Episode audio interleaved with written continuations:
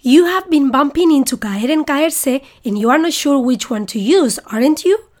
And then those crazy sentences like me caes muy bien or se me cayó el teléfono. What do they mean? I will explain it in this series of four podcasts. And yes, the podcast is going to be in Spanish. But first, let me tell you this is Carmen from fluentinspanish.org. You can find the transcript, translation, vocabulary words, and useful phrases and idioms for this podcast on my website at www.fluentinspanish.org. En esta segunda parte de esta serie de cuatro podcasts, voy a centrarme en el motivo 2 que mencionaba en la primera parte de esta serie, el sé impersonal del español, o también llamado sé involuntario. ¿Nunca te has topado con todas esas oraciones en las que decimos cosas como se me cayó el móvil, se te cayó el bolso, se le cayó la cartera, etcétera? Esto es diferente y es una construcción muy habitual. Esto es lo que te comentaba al principio en el motivo 2 de por qué este verbo es complicado. Cuando en una lengua encuentres una fórmula que sí puedes memorizar y repetir, hazlo. Esta es una y la fórmula es siempre se más el pronombre de objeto indirecto me, te, le, nos, os, les, más el verbo caer conjugado como el verbo gustar. Muy importante esto. Repito, conjugado como el verbo gustar. O sea, básicamente es un se que nunca cambia a otro pronombre, más una estructura similar al verbo gustar. Ejemplo, se me cayeron las llaves. Se me cayó la cartera. En estos casos estoy usando el pretérito indefinido de caer en mis ejemplos, ¿correcto? Sin embargo, no voy a conjugarlo con un yo caí, tú caíste, él cayó, nosotros caímos, vosotros caísteis, ellos cayeron. No. Voy a tomar solo la tercera persona del singular, cayó, y la del plural, cayeron. Igual que haces con el verbo gustar, ¿correcto? Decimos me gustó la película o me gustaron los regalos, ¿sí? Solo que tengo que añadir el se primero, y es un se que no va a cambiar nunca. No importa quién es la persona que habla.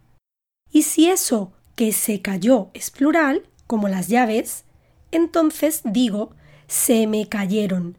Pero si es singular, como la cartera, digo se me cayó. ¿Por qué de repente no es ni caer ni caerse? Pues porque es un tipo de estructura que usamos cuando un objeto que normalmente lleva a la persona en su ropa, en su cuerpo, en su bolso, etc., cae de manera accidental. Siendo estrictos, gramaticalmente hablando, es como si el que realiza la acción es el objeto que cae, como si las llaves lo hicieran o como si la cartera lo hiciera.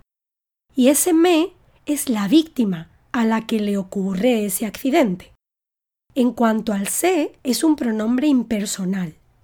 Ya sé que has estudiado que a veces se es reflexivo y también que se es objeto indirecto que cambia de le o les a se en algunos contextos.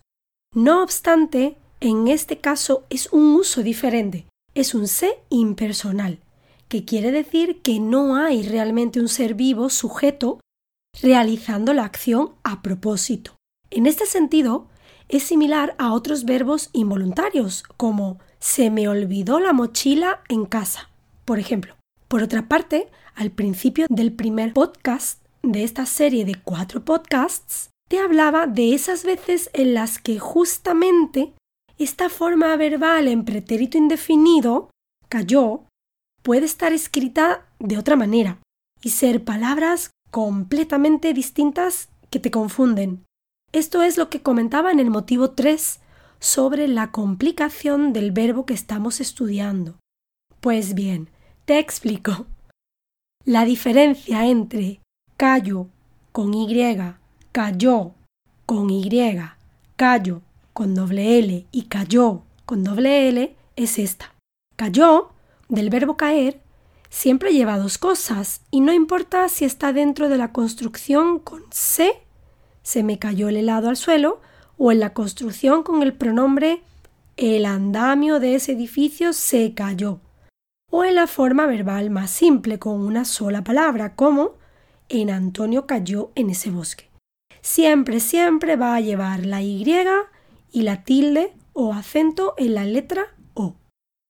Si olvidas incluir el acento y escribes Cayo, es un tipo de isla que se suele traducir como Cay en inglés. Si lo encuentras escrito con doble L, puede ser la forma verbal del indefinido callar. Me refiero al verbo escrito con C, A, L, L y tilde en la O, cayó. Aunque si lo encuentras con doble L y sin el acento o tilde, cayó, entonces es una dureza en tu piel, como en inglés corn. Por cierto, una tilde es un acento. Es solo que con tilde estamos dando el nombre que propiamente tiene esa cosita que ponemos sobre las vocales. Y con la palabra acento podemos estar refiriéndonos al acento con el que habla español una persona de Cuba, que es diferente al acento de una persona de Uruguay, por ejemplo. Hasta aquí la segunda parte de esta serie de cuatro podcasts sobre el verbo caer. En la tercera parte te voy a hablar sobre el uso de las expresiones con caer. ¿Te has perdido la primera parte? Pues la primera parte es sobre la diferencia entre caer y caerse, y es importante. Remember to take a look at the transcript, translation, vocabulary words, and useful phrases and idioms for this podcast on my website at www.fluentinspanish.org. You will also find articles and videos to help you get fluent in Spanish too. Hasta pronto!